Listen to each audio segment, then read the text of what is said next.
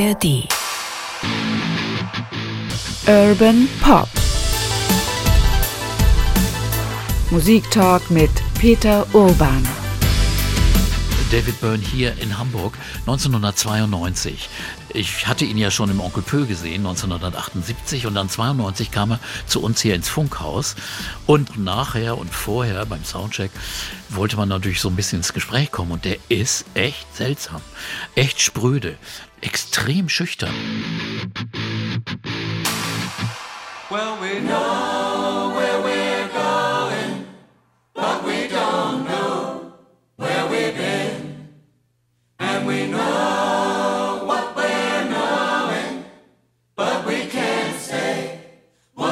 what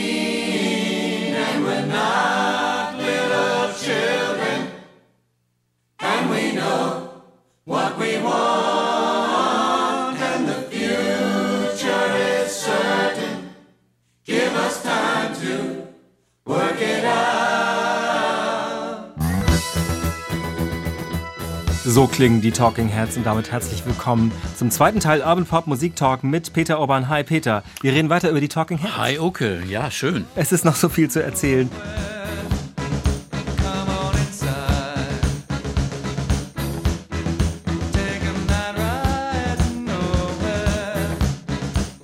Und nicht nur dieser Song war ein großer Hit natürlich. Wir wissen alle, das ist Road to Nowhere. Der kommt aber eigentlich erst später. Den erzählen wir später, wie der entstanden ist Ja. und auch was das für ein bahnbrechendes Video wieder mal war von den Talking Heads. Im ersten Teil haben wir schon ganz viel darüber gesprochen, wie es gewesen ist, wo sich die Kunst so zusammengebastelt hat. Aus einer Studentenband in CBGBs in New York. Wo kommen die eigentlich alle her? Wo kommen die Ideen her? Was sind das für unendliche Einflüsse, die David Byrne, der Kopf und der Sänger, da zusammengefügt hat? Was ergibt das für einen groovenden Sound eigentlich? Das ist alles schon Thema gewesen im ersten Teil und auch im zweiten Teil geht es natürlich um die Musik. Wir starten aber im Jahr 1983, 84, denn die Band Talking Heads war damals total etabliert, Peter, oder? Ja, die war nun wirklich äh, durchgebrochen, wenn man das so sagen kann, also kommerziell erfolgreich und äh, war überall äh, total angesagt, war also unheimlich und war aber immer ge ge ge gepeinigt von Streitigkeiten in der Band.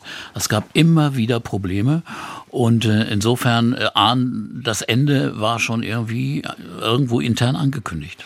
Ich wollte einmal die Frage stellen, die die Bands damals, ich man kann das nicht so über einen Kamm stellen, das ist mir klar, aber natürlich ein Teil der Musikbewegung damals oder der Popmusik Elemente damals hatte ja auch eine eigene Glaubwürdigkeit, weil man sich den Weltschmerz von der Seele sang oder da über sich selbst oder seine Kinder oder seine Eltern oder was auch immer geschrieben hat. Das war bei den Talking Heads überhaupt kein Thema. Das waren irgendwie kryptische Texte. Man hat ein bisschen verstanden, worum es ging. Darum ging es nicht. Es war eine andere Art von, weiß ich nicht, Glaubwürdigkeit, Echtheit, oder? Ja, es war schon Kunst, aber es war auch nicht so, dass es nun komplett aufgesetzt wäre. Es kamen schon immer wieder auch, auch wichtige Themen zur Sprache, aber äh, es war nicht so wie der Blues, wo ich nun wirklich meine, meine innersten Gefühle, Freude, Lust oder auch Schmerz und Trauer rauslasse. Das war nicht diese Musik. Also sie hatte immer so einen intellektuellen kleinen, kleinen Haken. Äh, ganz, ganz schwer zu beschreiben. Also es war wirklich keine Rockmusik, wie sie ursprünglich erfunden wurde. Es war schon ein, ein Kunstprodukt. Ich möchte es aber auch nicht Art Rock nennen, weil Art Rock klingt mir zu steril, zu künstlich. Denn dafür war die Musik der Talking Heads doch auch physisch. Also sie ging in die Beine, sie drückte Freude und Lebensfreude aus, auch wenn die Texte dem gar nicht entsprachen. Also es war immer Bewegung drin, es war nicht abgehoben, es war doch fundamental auf dem Boden und im Bauch.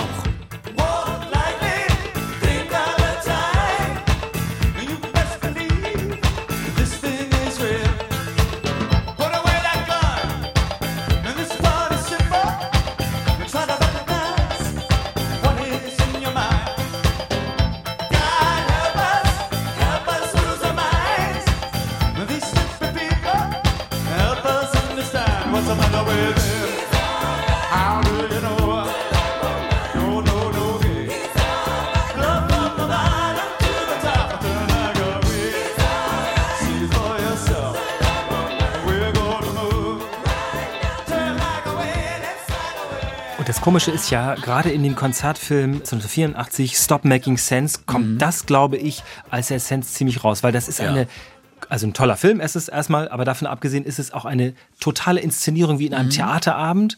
Äh, Wir können gleich noch auf die Details eingehen, aber das kriegt eine ganz eigene Wahrhaftigkeit und Stärke, obwohl es total inszeniert ist, Ja. finde ich. Ja, also was man schon sieht, äh, eine kleine Geschichte auch, da kommt erst ein kleiner Kassettenrekorder auf die Bühne und dann fängt die Musik an und auch wie der Mann auf einmal tanzt. Also David Byrne Anzug, im- im David grauen Byrne Anzug, ja. Im Anzug und auch die anderen Musiker die Tänzerinnen, also die Sängerinnen, äh, die, die dann tanzen, die gesamten Musiker tanzen dauernd. Es ist ein unheimlich bewegender Film und das Komische an diesem Rockmusikfilm, obwohl er einer der besten Konzertfilme ist, du siehst das Publikum gar nicht. Du merkst nur, ey, das geht voll, voll rüber.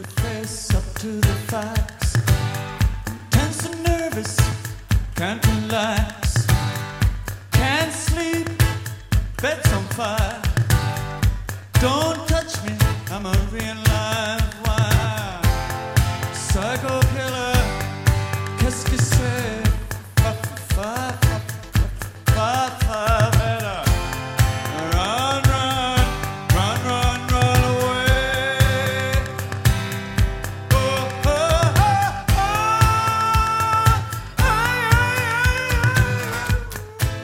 Und das Schöne ist, dieser Film ist nun wieder neu bearbeitet worden. Damals übrigens gemacht von einem äh, Filmemacher, Jonathan Demme, der, sagen wir mal, am Anfang seiner Karriere war, obwohl er war schon relativ erfolgreich. Melvin und Howard, Something Wild war ein Film, den er gemacht hatte, für den übrigens David Byrne einen Song geschrieben hatte, den er auch später dann auch selbst aufgenommen hat für sein Soloalbum. Und dann hat der Demme natürlich später den Oscar Hypererfolg Schweigen der Lämmer inszeniert. Und Philadelphia Und. Philadelphia. Ja, also ja. große Filme hat der Mann gemacht. Ja, der kam auf die Idee, dieses Konzert aufzunehmen in einem Theater in Hollywood. Und es war wirklich, äh, du hast äh, selbst, du merkst diese Anleihen beim Theater. Auf jeden Fall. Und das, Mhm. also in viel, vielfacher Hinsicht, also eben David Byrne in diesem grauen Anzug. Später kommt dann ja David Byrne in einer Hyperversion in diesem Kunstanzug, also Ja. diesem breiten, großen The Giant Suit. Also dieses- Unfassbar. Also wie eine äh, große Version. Sein Kopf wirkt unglaublich, also breite Schultern, also kein dicker Mann, in dem sondern ein breiter Mann wie eine. Ja. Er hat gesagt, ich wollte, dass es aussieht wie eine Spielkarte. So sieht das auch aus. Ja. Also ganz. Also und dann tanzt er da drin und dann wackelt er darin, als will er da raus, als wäre es eine große Hülle, aus der er jetzt ein Sack, aus dem er raus will. Und das ist also unheimlich eindrucksvoll. Aber es ist auch sehr witzig, finde Ja. ich. Also es ist sehr Es ist eindrucksvoll. sehr, sehr witzig. Und es ist alles in einem gewissen Grauton. Also und dann auch Tina hat, äh, also alle haben graue Sachen an. Und ja, und, und, und die auch die Boxen oder so sind, glaube ich, mit Grau verkleidet oder mit so einem Schwarz. Auf jeden Fall ist es wie eine Inszenierung. Und ich musste sofort an so diese großen Theaterbühnen denken von äh, Robert Wilson, Ja. wo eben mit ganz viel mit Licht gearbeitet wird. Und Schattenspielen. Und, und- und, genau, und dann Mhm. wird, wird, wird sozusagen der, der Bühnenraum wird, äh, verändert sich immer. Wobei man sagen muss, äh, auch da wird mit Licht gearbeitet. Ich glaube, er hat sogar auch eine Stehlampe ja auf der Bühne Ja. zum Teil, äh, die dann eben ein anderes Licht macht, also so eine Oma-Stehlampe. Mhm. Und trotzdem ist es ein, ein, wenn man im Theater sagt, man ein offener Umbau. Also die Kulissen werden umgebaut. Die, Ja. wie, bei, wenn Szenenbilder sich ändern, kommen immer mehr Musiker dazu. Und Tina Weymouth eben als Musikerin. Ja. Und es wird also quasi die Band fügt wird so zusammengefügt über diesen Abend. Also Ja, ganz irre. das ist also ein Geheimnis der, der, der Talking Hits Konzerte gewesen, dass sie immer dann mehr und mehr Musiker auf die Bühne geholt haben. Ein Bernie Worrell, einen großartigen Keyboarder, einen Gitarristen und so weiter, dass auf einmal dann neun Musiker auf der Bühne standen und auf einmal also die Hölle abging. Also wie das gegruft hat, das sind wirklich beeindruckende Bilder.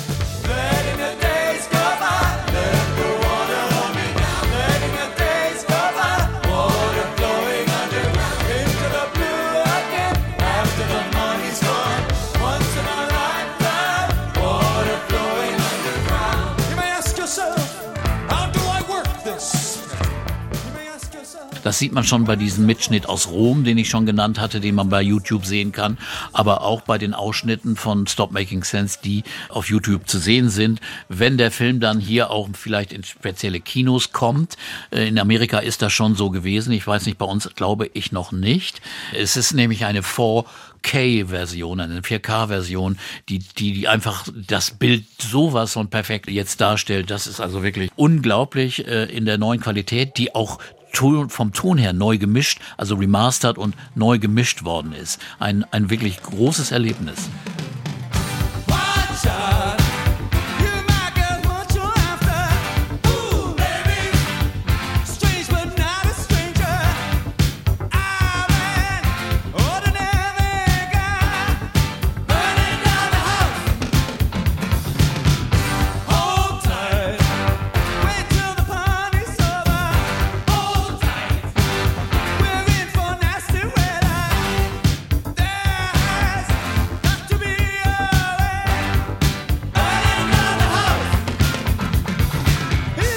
Chris Friends hat in einem Interview jetzt gesagt, ich glaube, also gerade bevor der Film wieder in den USA in die Kinos gekommen ist, wir waren eine gut geölte Maschine als Band, wir waren eingespielt, wir, und das merkt man, die sind wirklich unglaublich gut drauf.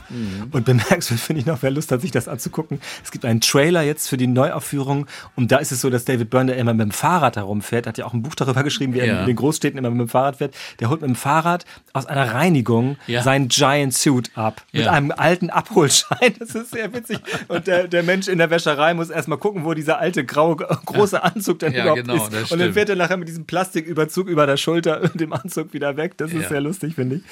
Aber das ist schon die Talking Heads auf der Höhe ihrer Das Kunst. ist wirklich die Höhe der Kunst und eigentümlicherweise kurz danach hörten sie auf live zu spielen. Das war äh, die Tournee hörte auf und dann war es vorbei und sie haben auch danach nicht mehr groß bis auf einzelne Konzerte gespielt zusammen und das war schon 1984. Also wo die Band noch gar nicht offiziell auseinandergegangen war. Also das ist schon ein bisschen traurig gewesen.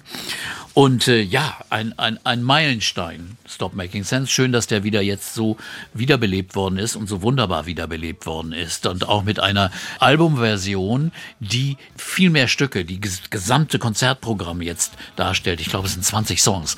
Auf dem Originalalbum waren nur irgendwie 10, 11 Songs. Also das ist auch schon ein großer Unterschied.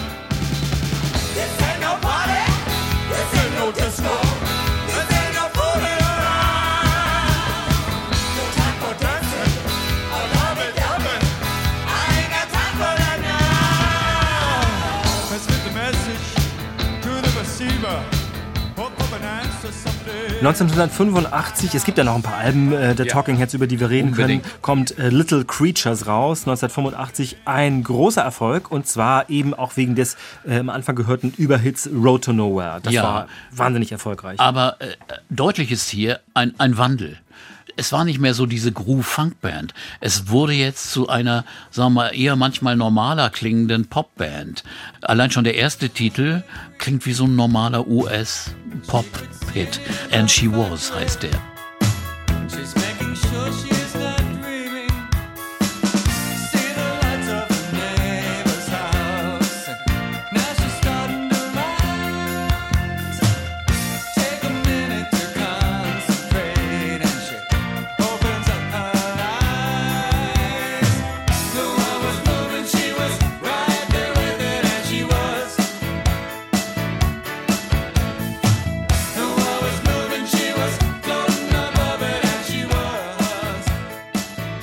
Klingt hübsch und schön mit Chorgesang, Mehrstimmigkeit. Ja, war auch ein Und Hit, man ne? denkt, ist Ja. auch schön.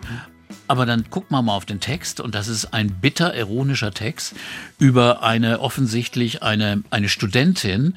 Es soll ein wirkliches Erlebnis gewesen sein während ihrer Studienzeit, dass also Byrne eine, eine Studentin beschreibt, die Acid, die LSD genommen hat, die abfliegt, die, die nicht mehr auf die Erde kommt und dann später als äh, nun gehörst du zu den Missing Persons, heißt es in der Zeile, die dann einfach äh, daran einfach äh, abstürzt.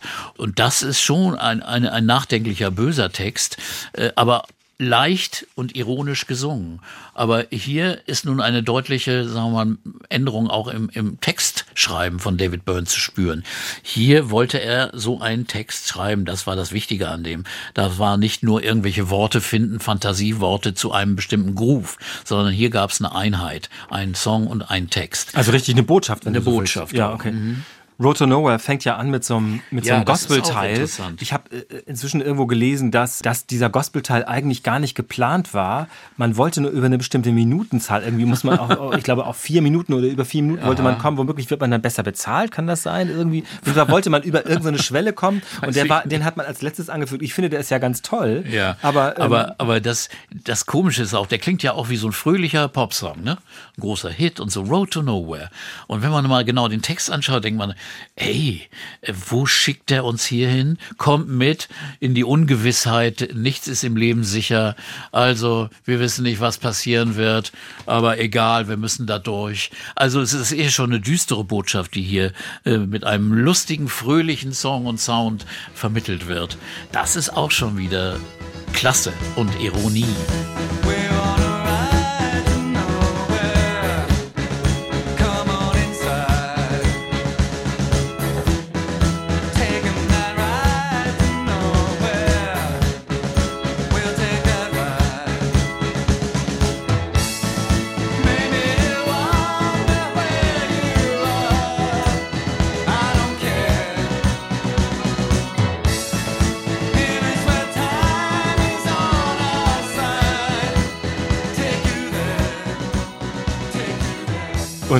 Das Video haben viele, viele noch im Kopf, verschiedene Szenen, aber ständig ist im Bild ein, in einem kleinen Ausschnitt oder einem kleinen Bild im Bild ist ein rennender David Byrne zu sehen, der, der rennt die ganze Zeit. Ja. Das muss sehr anstrengend gewesen sein. Es verwirrt. Ja. Und das ist wiederum eine, also ich sehe das zumindest so, ich glaube, das hat dann wiederum Anklänge an sowas wie Stummfilme, wo ja eben dann auch so Mhm. ähm, gestische äh, oder rennende Personen, die dann zum Teil langsamer oder schneller gedreht wurden, also wirkt wie Buster Keaton oder so ähnlich. So eine, so eine Anspielung ist da immer irgendwie ein Mehr hat er drin, finde ich, mit, Ja. mit diesen, diesen Anspielungen oder diesen Assoziationen oder so ganz irre. Ich habe jetzt nicht verfolgt, man kann das auch nicht genau nachschauen, wer eigentlich Regie geführt hat bei diesen Videos. Denn die Videos waren ja für die Talking Heads extrem wichtig. Und die sind ja sehr originell.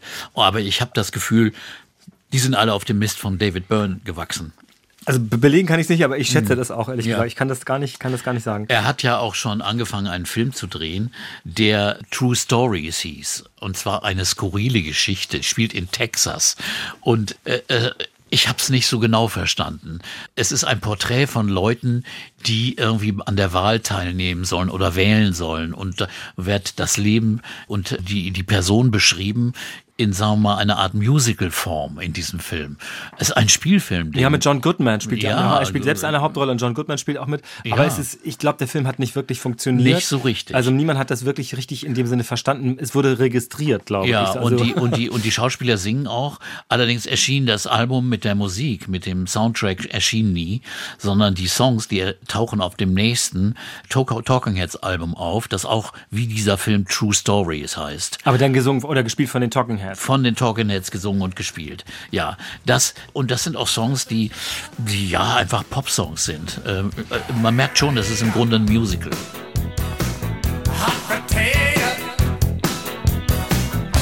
It's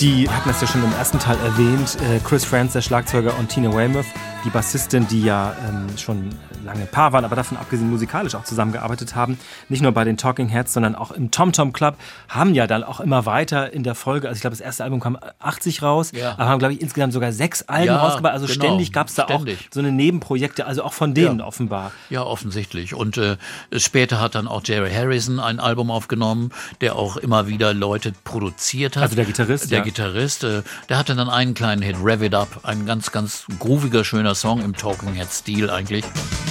Got the heat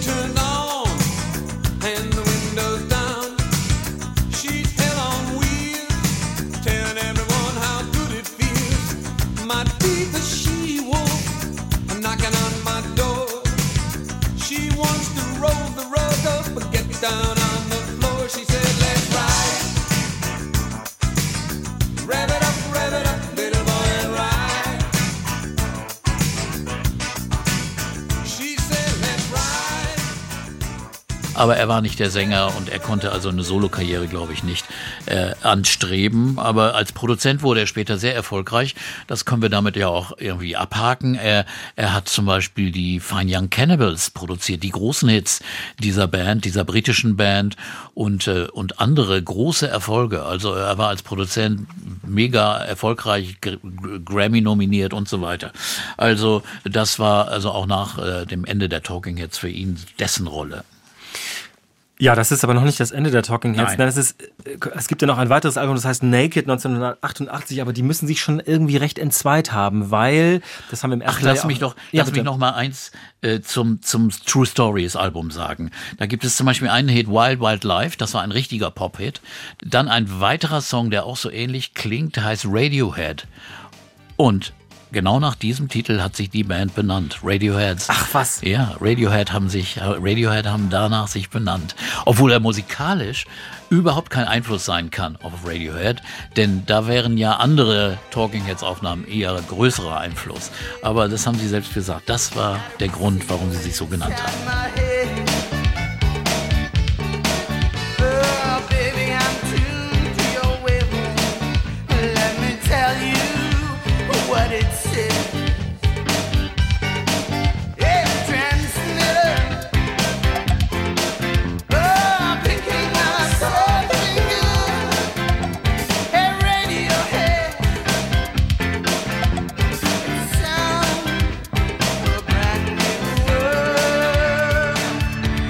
Und äh, ja, wie gesagt, das nächste Album ist dann erst 88 dran. 86 war True Stories. Äh, Wir merken schon, es gibt immer größere Pausen dazwischen, weil auch die Aktivitäten zunahmen. David Byrne zum Beispiel äh, machte Theatermusiken für Robert Wilson. Zum Beispiel. Ausgerechnet Robert Wilson.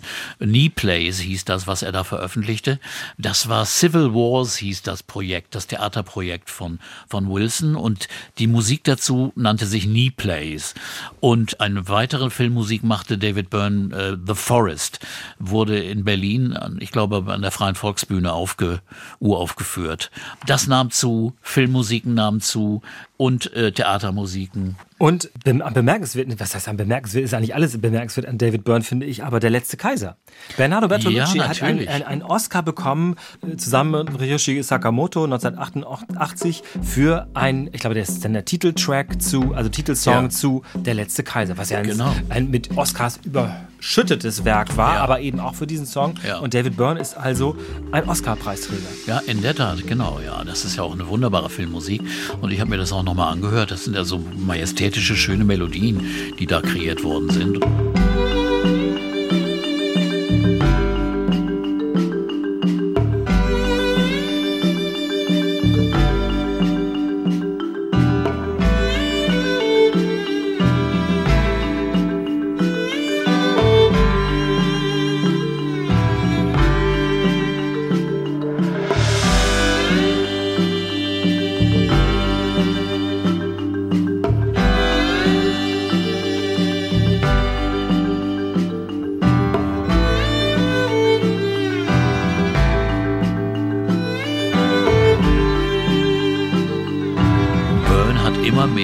Gezeigt, dass er, dass er auch als Arrangeur fantastische Ideen hatte, auch auf den Talking Heads Platten immer wichtiger das Arrangement von anderen Instrumenten äh, und auf seinen Solowerken, die später folgten, ist das noch viel viel deutlicher geworden. Aber zunächst gibt's ein letztes Talking Heads Album Naked, nackt heißt das, äh, seltsam eingespielt in Paris und äh, mit einem fremden Produzenten Steve Lillywhite, ein Mann, der ja ganz viele Sachen produziert hat für, für alle möglichen Erfolgsbands.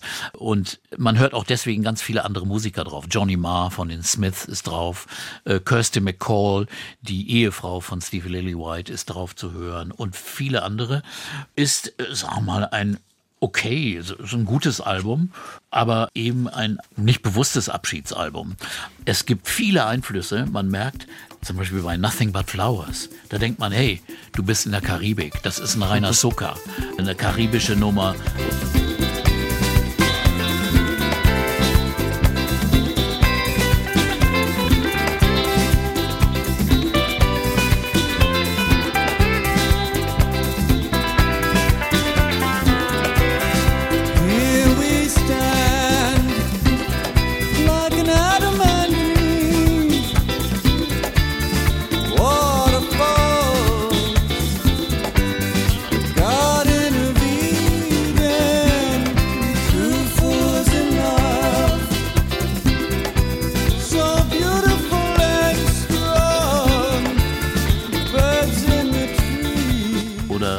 Eine, eine sehr, sehr interessante Nummer ist Blind, äh, wo auch der Text sehr, sehr spannend ist und so. Signs,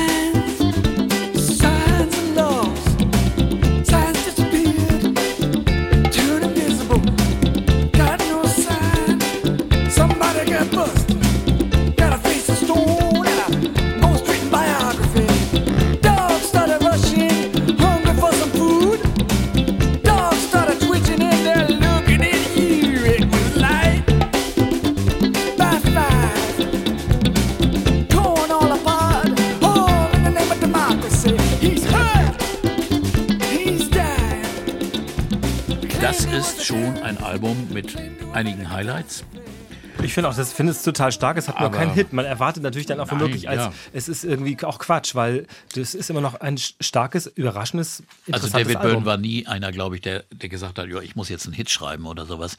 Hätte der auch nicht machen können. Wenn es so geworden ist, ja, fein. Darüber, aber- darüber äh, erzählt er auch in dem, in dem Buch, das ich hier in der wiederum in der Hand halte und in die, Kam in Ja. die Kamera, die wir Die nicht haben, Kamera, halte, die, die, wie Musik wirkt von David Byrne, der eben auch sagte, also heute würde zum Beispiel sowas wie Once in a Lifetime, da hätte man immer als Produzent gesagt, gesagt, der, der Anfang ist zu lang oder es geht so nicht, das musst du irgendwie schneller auf die Hookline bringen oder irgendwie so. Also insofern hat er immer irgendwie anders gedacht oder die Talking Heads haben insgesamt Ja. anders, das irgendwie sind das anders angegangen, hatten zu einer bestimmten Phase offenbar dann auch, na sagen wir mal, das Wohlwollen und die Möglichkeit eben ihre Art von Musik so an ein großes Publikum zu bringen. Ja. Und sie hatten eine Plattenfirma, die nichts nichts derartiges von ihnen verlangt hat.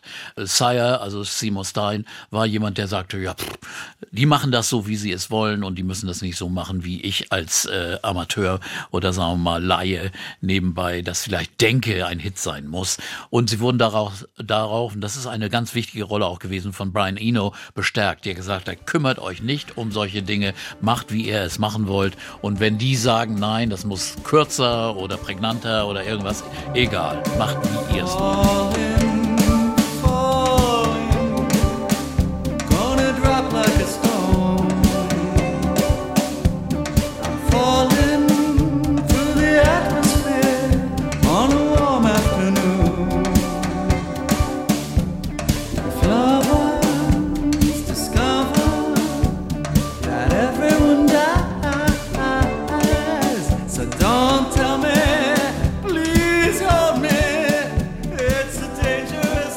dann eben auch äh, weiter ja das Credo von David Byrne gewesen. Aber es gab dann ehrlich gesagt ja Streit, weil die Talking Heads waren zu Ende und zwar, weil er gesagt hat, jetzt ist Schluss. Ja, eigentlich haben sie sich schon 88 aufgelöst nach diesem Album Naked, aber er es wurde eigentlich erst 91 verkündet und er hat es dann einfach im Interview irgendwann mal so gesagt, ohne dass man sich mit den anderen abgesprochen hätte, so nach dem Motto, wir, geben eine Presseerklärung raus und so weiter.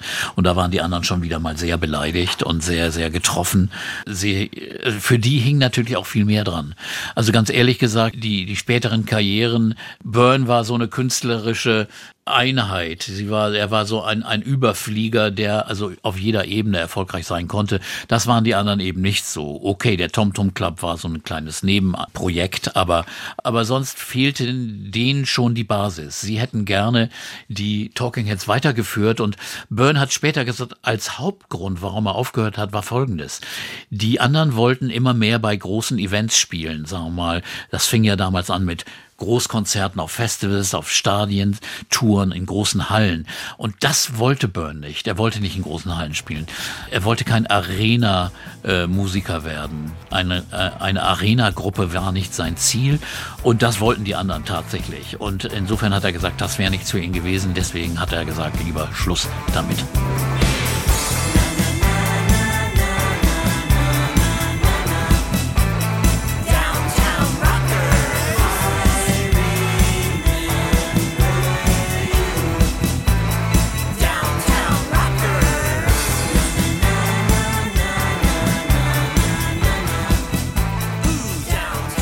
Ja, so kam es dann und er hat auch einige Jahre verschiedene Projekte verfolgt. Er hat da dann auch ein, ein Weltmusiklabel, glaube ich, aufgezogen und verschiedene, also er hat eine ganze Reihe von Soloalben gemacht, aber auch zum Beispiel das erste gleich 1989 ja, im lateinamerikanischen Stil. Also ganz, ganz irre äh, Sachen Ja, hat er ja. einfach rumprobiert irgendwie. Und Ja. zwar immer gekonnt irgendwie. Er hatte ja immer jetzt diese Vorliebe, äh, die er selbst schon hatte für, sagen wir mal, äh, außereuropäische Musiken oder außeramerikanische, westliche Musiken, sondern eben karibische Musiken, afrikanische. Und er gründete nun diese Weltmusiklabels. Eines hieß Luaka Bob, später eins Todo Mondo. Hatte das äh, in, in, bei großen äh, Firmen als Vertriebspartner gegeben, mit Warner oder mit Nonsuch, was er auch noch Warner ist. Ja, das ist sehr, sehr, an, sehr rührig. Hat auch viele äh, Künstler, internationale Künstler veröffentlicht auf diesen Labels. Es war sehr, sehr ruhig, hat also Großes geleistet auf diesem Gebiet. War einer der, der wichtigsten, sagen wir mal, Multiplikator, Multiplikator von, von Weltmusik in der, in der Popwelt. Insofern. Also wie Peter Gabriel ein bisschen. Ja, ne? also wie Gabriel. Er, erinnert genau. so daran. Also genau die, so. Quasi die so Güte ähnlich. erkannt und dann irgendwie dafür Genau. gesorgt, dass die eben äh, Verträge bekamen und veröffentlichen Und konnten. in seinem ersten Soloalbum, äh, Rei Momo heißt das, äh, hat er den Schritt vollführt. Denn er hat das nur mit lateinamerikanischen Stilen und karibischen Stilen aufgenommen.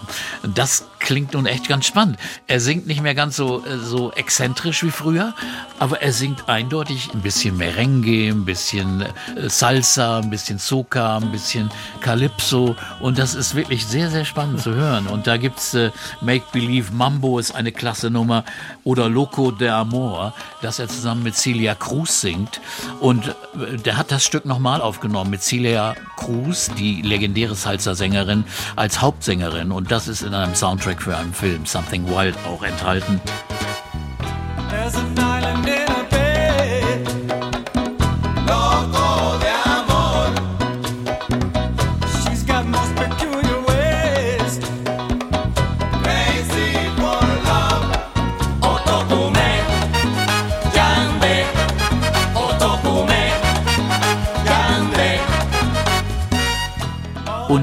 Oder The Dream Police äh, mit Kirsty McCall zusammen. Also es klingt sehr, sehr lebendig, überhaupt nicht sperrig, weiß oder so, sondern das klingt so, so unglaublich groovig international und ex extrem locker. Ganz, ganz schönes Album. Und ja, die nächsten Alben, die, die, die setzten teilweise fort, nicht nur wieder so stringent, nur äh, mit karibischen äh, Musikstilen, aber eben mit Einflüssen aus allen Richtungen. It's a sliver of glass. It's a life, it's the sun. It is night, it is death. It's a trap, it's a gun. É peroba do campo, é o nó da madeira. Canga, candeia, é matita pereira. É madeira de vento,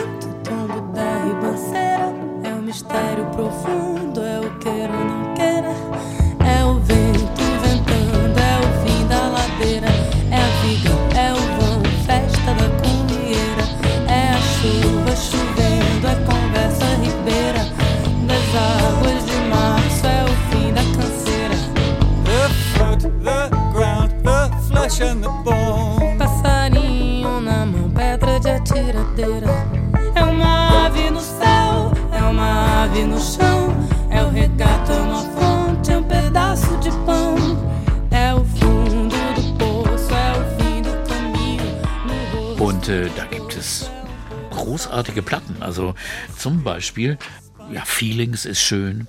Das hat er aufgenommen übrigens mit der britischen Lounge- und Soul-Combo Morchiba. Das, die haben das produziert, das klingt auch so ein bisschen so. Mal auch, man merkt schon deutlich, hier sind Loops und Grooves und Drummaschinen am Werke, aber sehr elegant produziert und, und lustige Texte, eine sanfte, eine Soft Dedu- Seduction, eine sanfte, sanfte Verführung, sehr erotische Texte oder das andere Dance on Vaseline, Vaseline also auf Vaseline tanzen. Also ein, ein rutschiger Titel. bisschen, ne? Ja. Aber man muss, man muss sagen, David Byrne hatte, hat natürlich immer Musik gemacht und auch Musik weiter gesucht. Und Mhm. äh, in der Folge gibt's ja, reden wir gleich noch drüber, äh, diverse Alben oder Projekte auch. Aber er hat eben auch beispielsweise dieses eine, das, das, an- ich halte das andere Buch jetzt in die Kamera, Achtung. Ja. Das sind die Bicycle Diaries. Da hat Ja. er ein Erinnerungsbuch, wie er durch große, also durch Metropolen der Welt mit dem Fahrrad fährt. Das, das muss man auch erstmal machen. Es ist einfach ganz toll. Von, wie, was für eine Idee. ne? Also er fährt, er fährt immer schon Fahrrad, auch in New York und sagt, Ja. das sei eben äh, irgendwie recht praktisch, weil man eben nicht immer auf ein Taxi warten muss, auch wenn es zum Teil lebensgefährlich war. Aber er erzählt eben auch, ähm, wie es eben ist, in anderen, äh, also weltweit in Metropolen zu, äh, mit dem Fahrrad zu fahren. Zum Beispiel auch in Ostberlin, als die Mauer noch zu ist. Was Ach ich ganz, nein. ganz irre finde, weil das natürlich auch was äh, Dokumentarisches irgendwie Mhm. hat. Und er ist natürlich ein so gewitzter Autor, man, man folgt dem auch leicht, ähm, aber da merkt man auch, naja, was sind das für Stationen? Er geht dann in Theater oder er lässt sich in Galerien einladen. Das sind natürlich dann die Ziele, die er mit dem Fahrrad Mhm. hat. Er sagt nicht, gut, dann gehe ich dann Backstage oder zum Hotel, fahre ich dann zurück. Das ist ja langweilig. Sondern nein. er hat immer, er sucht immer wieder diese anderen Einflüsse und hat auch, das sind so die Kontakte, die er Ja, da hat. Also genau. das ist im Prinzip dann die Story, die er erzählt. So. Also ganz, ganz irre. Und so vielfältig macht er auch auf seinen Soloalben weiter, das äh, äh, aus dem Jahr 2001 heißt Look into the Eyeball. Das ist super. Und das ist ein wunderbares Album mit schön arrangierten, schönen Songs, mit, mit Beatles-Einflüssen und tollen Arrangements mit Streichern und anderen Instrumenten und, Aber was auch und da- wunderbaren Texten. Aber auch, auch da ist ja dieser Teil, man merkt sofort, es ist David Byrne sofort. Man hat wieder diese, also es ist, es ist ruhiger als Talking Heads, aber man hat schon dieses, hat so eine Grundnervosität oder so eine, so was Flirren, das hat er schon auch immer noch dabei, finde ich. Das ist irgendwie bei allem, selbst wenn er so ein Liebeslied singt wie, ähm, Everyone's in love with you. Das ist ganz toll, ganz, Ja. äh, ganz zart, aber trotzdem hat es irgendwas Zerbrechliches Ja, oder äh, und es ist auch irgendwie gebrochen, man, man glaubt es auch gar nicht. Das ist eigentlich ein wirklich ehrliches Lied über eine Frau, von, wo, von der er sagt, Mensch, jeder liebt dich, ne, wie kann ich dich halten? I introduce you to my friends. and that's the last I see of you. Everyone's discovered my big secret. Everyone's in love with you. They're fascinated by your smile. They copy everything you do. I wish that you and I could be together, but everyone's in love with you. God gives, God's don't misunderstand. I'm a satisfied man at work, at home. I'm introduced to so and so, but you're the one they want to know. I'm jealous and a little proud. I want to kill and kiss Aber es gibt andere. Texte, wo er beschreibt, like humans do, wie das Leben, wie das Leben so ist, ganz normales Leben. Das machen Menschen eben so. Also Erkenntnisse äh, von, von, von normaler Existenz sind da und nicht irgendwelche Fantasien. Oder aber auch ein Song über You Be Jesus, also über die, über die Rolle von Jesus und Religion. Das ist schon sehr, sehr ironisch, kritisch, über eine hübsche Melodie gesungen. Dieser Bruch, der gelingt ihnen immer wieder, ne? dass es auch schön klingt und auf einmal denkst du, was singt denn denn da? Ne? Und das ist, Ich werde, ich werde eine völlig un unwichtige Geschichte erzählen. Immer wenn ich ein Fahrradheil mache, dann singe ich bei mir I am fixing broken things. nein. Weil ich finde, es hat so einen tollen Groove. Er hat es einfach irgendwie drauf. Ja. Ich muss jedes Mal diesen Song denken. Der ist auch auf diesem Album drauf. Aber gut, Ja, das ist jetzt ein bisschen unwichtig. So. Oke, Oke muss sich wirklich sehr, sehr nah zu David Byrne fühlen, weil Oke ist ein leidenschaftlicher Radfahrer. Ja, Selbst bei miesestem Wetter. Das stimmt. Das ist richtig. Gut, aber von, äh, abgesehen von mir, reden wir mal lieber über David Byrne. Denn Genau. ähm, also 2001 war, kam jetzt dieses, dieses Genau. Album raus, Look into the Eyeball, aber Grown Backwards. Oh. Drei Jahre später schlägt das noch, finde Ja, ich. Oder? unfassbar. Ein so großartiges Album, das äh, ich auch damals gar nicht so wahrgenommen habe. Ich habe da was draus gespielt, aber als ich es jetzt nochmal angehört habe, war ich umgehauen von der Größe und der Schönheit des Albums. Wirklich feine Arrangements, äh, Vielfalt. Einmal lässt er zum Beispiel Rufus Wainwright singen, ein, ein Song von, einen klassischen Song gibt's von Bizet drauf.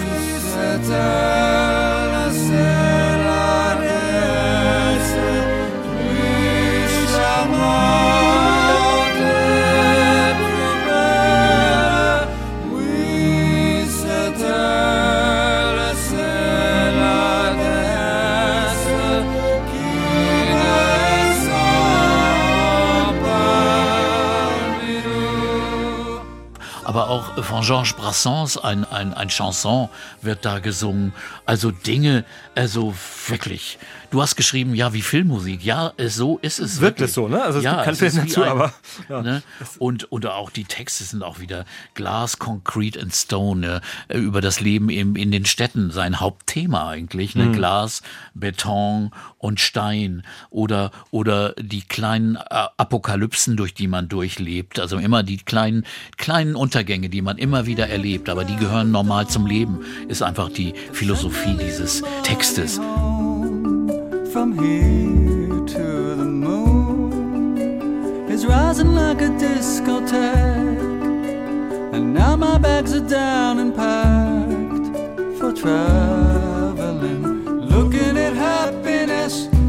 My flavor fresh.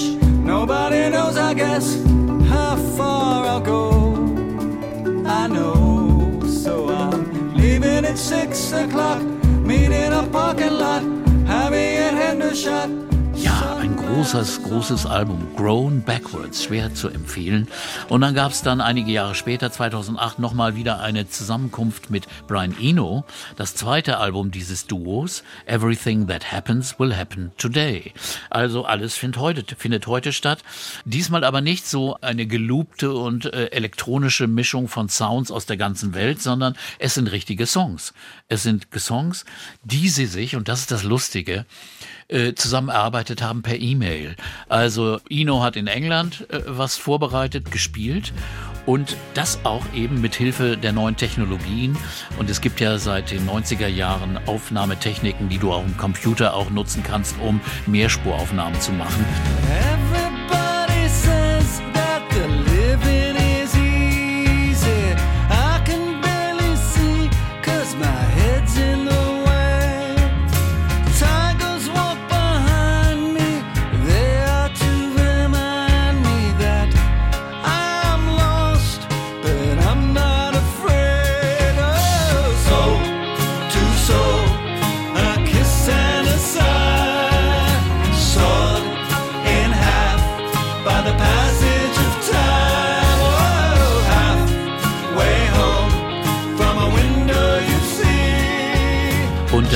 jetzt mal äh, was erwähnen, was den Leuten gar nicht bewusst ist. Das sind deutsche Erfindungen.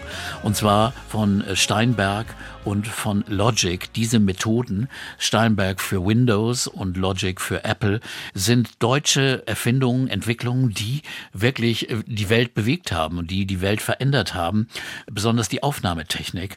Von zwei Hamburger Freaks Anfang der 80er Jahre, in den 80er Jahren entwickelt. Der eine Charlie Steinberg äh, war so ein Tüftler und zusammen mit dem Keyboarder Manne Rürup, der bei vielen Bands gespielt hat, die haben diese Firma aufgemacht und ich sah Manne später dann nur noch mit einem Metallkoffer auf Flughäfen rumsitzen, weil die das natürlich weltweit verkauft haben. Ich dachte, da ist Geld dann drin oder Nein, so. ja auch.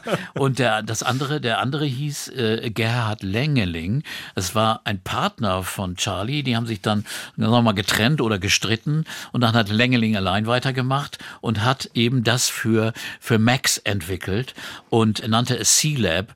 Hat das dann weitergeführt, nannte es, oh, hat es umbenannt in Logic und so heißt dieses System heute wird immer noch benutzt. Cubase hieß das System von Steinberg und Logic von Lengeling und Lengeling hat es an Apple verkauft. Auch kein schlechter Zug. Während Cubase, also Steinberg, gehört heute Yamaha. Also die sind nicht äh, arm, äh, haben nicht, äh, sind immer nicht arm geworden, sondern haben ihre großartigen Patente und ihre großartigen Entwicklungen, die sie immer noch bestimmen, weil sie immer noch federführend da beteiligt sind, als Entwickler und, und, und, sagen wir mal, Aufpasser, Geschäftsführer für Apple und Yamaha. Und Lengling lebt jetzt im Silicon Valley, nicht mehr irgendwo in Ottensen, sondern hat den Weg in die Welt gemacht. Und das sind wirklich äh, Hamburger Empf Erf Erf Erfindungen. Und ich finde, da wird in Deutschland überhaupt nicht genug darauf hingewiesen, das dass das, dass das hier aus dieser Ecke kommt, aus Altona. Und ja, und Steinberg hat zum Beispiel ein System entwickelt, und das hat Brian, Brian Eno, deswegen erzähle ich das alles, sehr stark genutzt. Er hat auf Cubase aufgenommen und es gibt eine Steinberg Virtual Gitarre. Man kann äh, am Computer Gitarre spielen. Das klingt dann wie eine echte Gitarre. Und so hat er das aufgenommen, hat das rübergeschickt an David Byrne in New York. Der hat dann daraus Melodien und Texte gemacht und dazu gemacht. Und so sind die Songs entstanden. Ach, so ist das ganze Album entstanden. Album. So ist das ganze Album entstanden. Mit Hilfe dieser neuen Technologie, die damals 2008 auch nicht mehr neu war. Die war schon sehr weit entwickelt. Und äh, ja, großartig.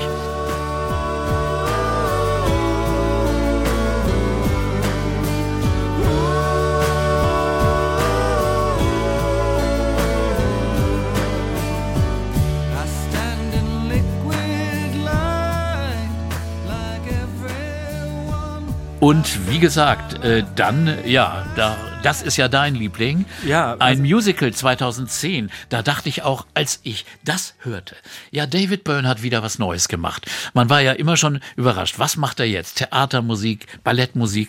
Er hat ein Musical geschrieben über, nun wirklich, musste man schlucken, über Imelda Marcos, die Ehefrau des philippinischen Diktators. Diktators. Und die Art, wie sie Geld ausgab. Sie residierte ja überall, auch in New York. Und darüber schreibt er ein Musical. They call us garage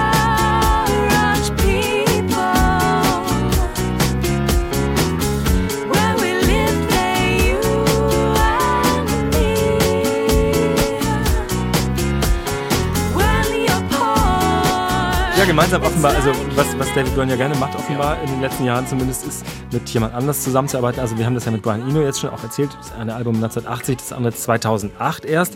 Jetzt hat dieses Musical über Imelda Marcus, das heißt Here Lies Love.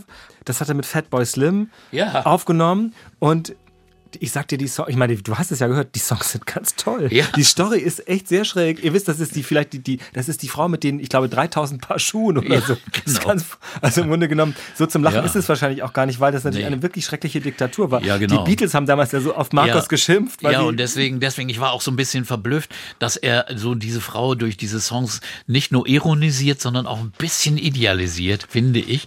Also da, da, da habe ich immer nicht so genau verstanden, äh, habe mich aber auch nicht so eng damit befasst. They occupied our country. We were almost overrun. I knew if I did not react, they'd kill us, everyone. I promised to my mother. She meant so much to me that for every single tear she shed, there'd be a victim. Aber es ist äh, offensichtlich immer noch aktuell auf der Bühne. Es läuft im Moment immer noch am Broadway. Also off-Broadway in den kleineren Broadway-Theatern, aber, aber es ist immer noch da. Oder ist es eine Wiederaufnahme? Ich weiß es nicht. Es läuft. Who's holding aces and who's gonna fold and who's got a secret and who's feeling bold? It's a when Immer noch. Und es heißt, genau, wie heißt es denn überhaupt? Here Lies Love. Here Lies Love, in der Tat. Und auf dem Album sind ja wirklich bekannte Künstler, mein Gott. also er hat das ja mit bekannten Leuten nochmal ja, aufgenommen. Ja, ja, genau. Tori Amos, Cindy Lauper, Rosen Murphy, Steve Earle, Natalie Merchant. Wunderbar, großartig, wirklich. Precious little children,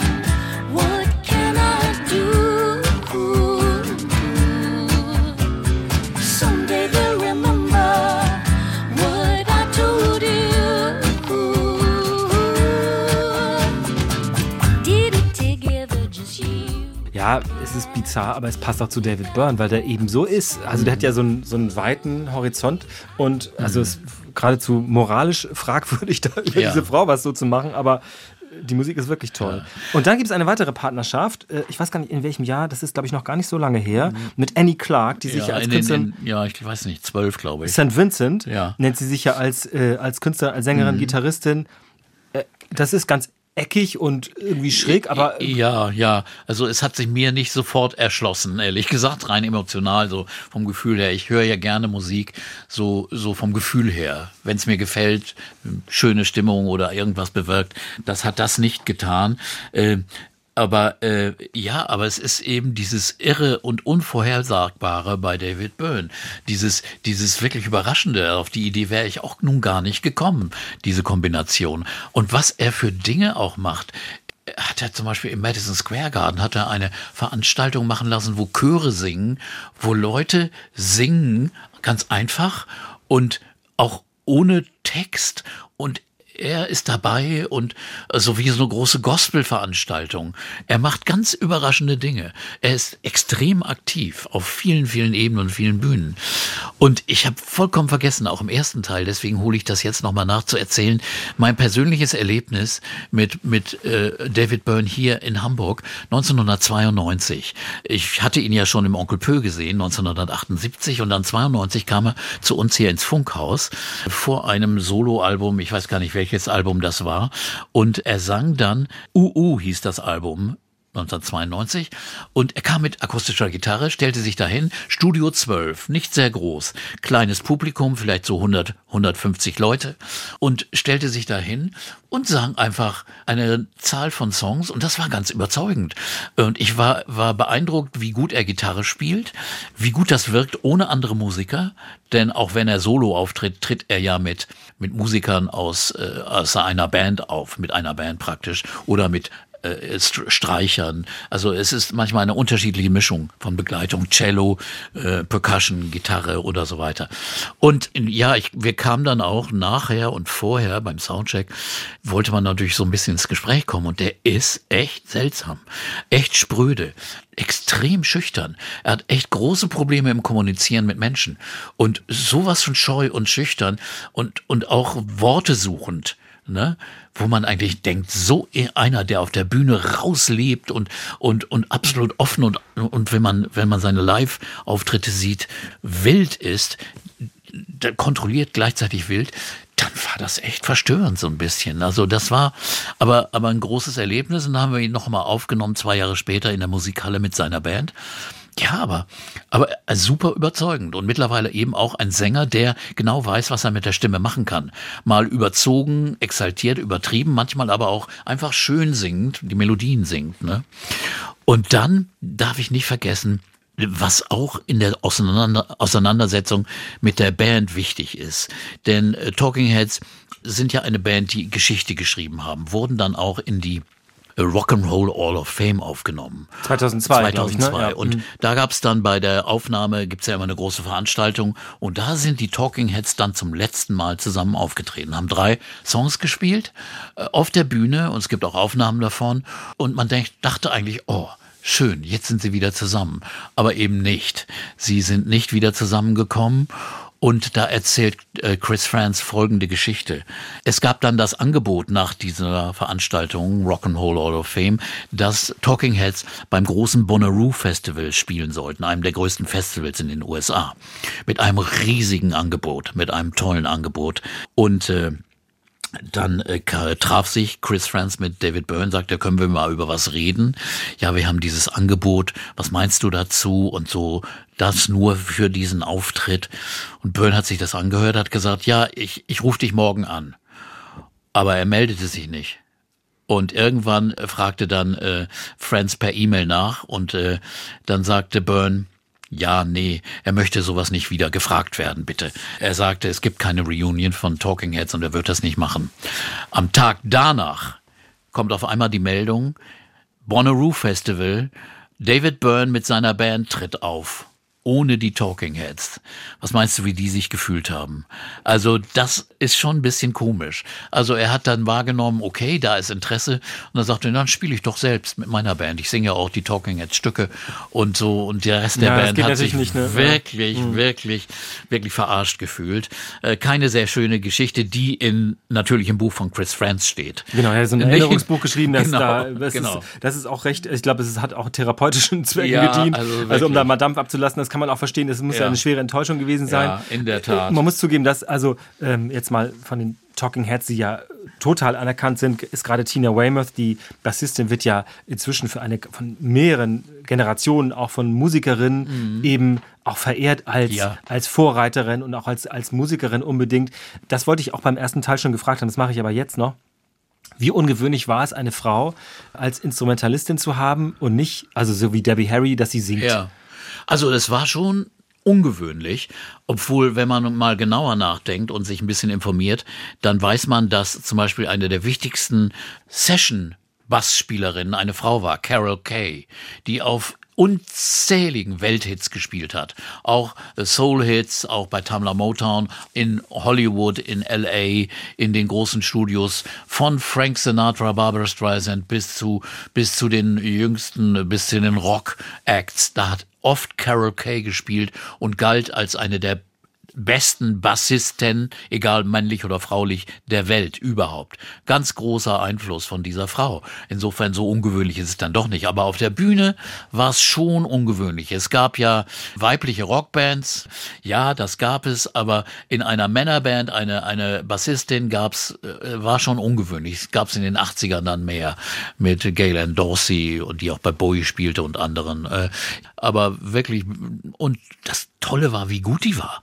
Wie auf den Punkt, die den Groove gesetzt hat. Und insofern war sie, war sie wegweisend für eine Menge Bassisten, weil die Bassisten, die fummelten oft nur rum früher. Entweder haben sie nur den Grundton gespielt, bom, bom, bom, bom, bom, oder sie, sie, sie versuchten irgendwie Soli zu spielen, so und rumzufummeln. Das konnte aber nur Paul McCartney gut. Aber nur einfach zum Schlagzeug äh, einen Groove zu setzen, bum, bum, bum, bum, Fantastisch hat die das gemacht. Und zusammen mit Franz, der ja auch wirklich ein anständiger Drummer ist, war das ein tolles Paar, nicht nur ein Ehepaar. Und ja, der Einfluss war groß. Nicht umsonst wurde sie von schwarzen Rap-Gruppen gesampelt wie weiß Gott was. Insofern, sie hat einen mächtigen Einfluss gehabt. That's right. I'm always, I'm always doing the right thing. Help me now. What am I supposed to do with this? What am I supposed to know about this? What am I supposed to have in my hands? What is written on that paper you have now? I'm always doing the right thing.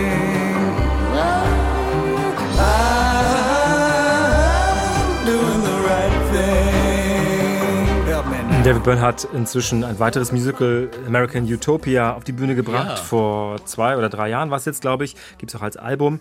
Er ist aber in der Tat ein immer noch auch international tätiger, sowas wie so ein Multikünstler, würde ich sagen. Und sie sind jetzt zusammen. Man möchte ja auch am Ende der Folge gerne so ein bisschen Familienharmonie, also ich zumindest immer, weißt du ja. Ähm, sie sind zusammen auch in Talkshows aufgetreten, also Ja. alle vier Musiker. Ja gut, sie, also wollten, Musikerinnen und sie Musiker. wollten natürlich für diese Neuveröffentlichung des Films Stop Making Sense und der Musik des Albums wollten sie natürlich Promo, Promotion machen, sind deswegen in Talkshows aufgetreten, auch als Quartett, saßen nun da bei Stephen Colbert, bei CBS. der sich als Superfan geoutet hat. Oh ja, der hat gesagt, er hätte früher, in einer Stadt gewesen, in Philadelphia, und da war das Haus, das im Video von Burning Down the House vorkommt. Und sie wären da hingegangen wie zu einer Kirche, zu einem Tempel und hätten hingekniet und hätten dieses Haus verehrt. Also das war schon sehr, sehr lustig. Ja, die saßen da ganz friedlich und freundlich auf der, aber es wurde nie so, dass man sagen könnte, na, nun sind sie wieder zusammen. Und auf die Frage, ja, spielt er denn jetzt wieder, gab es auch keine Antwort. Und es gab auch, und das hat dann auch David Byrne wieder deutlich gesagt, trotz dieser Frage äh, bleibt die Antwort nein. Keine Reunion. Ich glaube, die werden wir auch wirklich nicht sehen, aber wir werden vielleicht noch mehr Aktivitäten von Byrne selbst sehen und das ist ja auch schon eigentlich abendfüllend. Das war der zweite Teil über die Talking Heads und über David Byrne. Ja, große Musik und originelle Musik immer noch spannend, finde ich. Und auch im Rückgriff, äh, wer sich den ersten Teil nochmal anhört, der wird entdecken können, was da auch in den ersten Jahren mit den Talking Heads los war, als sie sich in New York gegründet haben, diese ganzen ersten Ideen zusammengetragen haben. Das war der zweite Teil. Abend Pop Musik Talk mit dir, Peter Urban. Vielen Dank. Danke, Oke. Und ähm, ja, weitere Folgen, wisst ihr alle, gibt's natürlich in der ARD Audiothek. Ganz viel zu hören, ganz viel nachzuhören. Äh, viel Vergnügen und ähm, wer Anregungen weiter hat, schreibt uns bitte gerne abendpop.ndr.de. Vielen Dank, bis zum nächsten Mal. Bis Tschüss.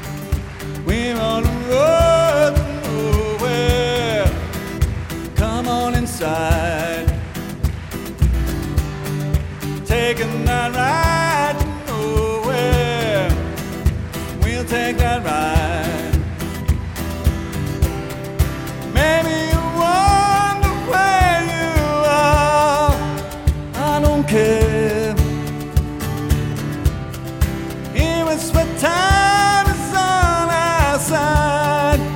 Take you there, take you there.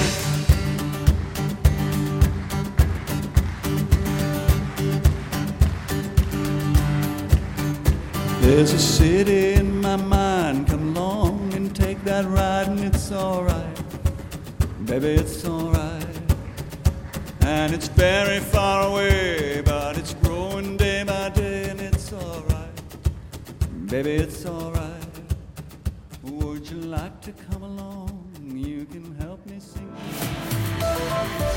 Hi, mein Name ist Viktoria Kobmann. Gemeinsam mit Journalistinnen und Journalisten der ARD nehme ich mir jeden Tag eine halbe Stunde Zeit.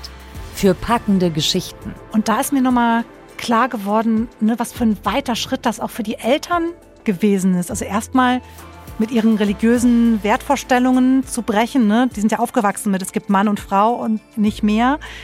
Und jetzt sind sie an einem Punkt, wo sie mit ihrem 17-jährigen Trans-Teen gemeinsam auf die Straße gehen, auf eine Demo gehen für die Rechte von Transkindern und quasi selbst ja Aktivisten geworden sind. Das ist wirklich ein wahnsinnig weiter Weg. Und investigative Recherchen. Also ich sitze ja hier in der Region und ich habe das schon lange verfolgt und habe immer gedacht, dass es jetzt wieder so ein Bergwerk geben soll in Deutschland unter der Erde, wo ja die letzten Zechen im Ruhrgebiet zugemacht worden sind. Mhm. Und das fand ich interessant.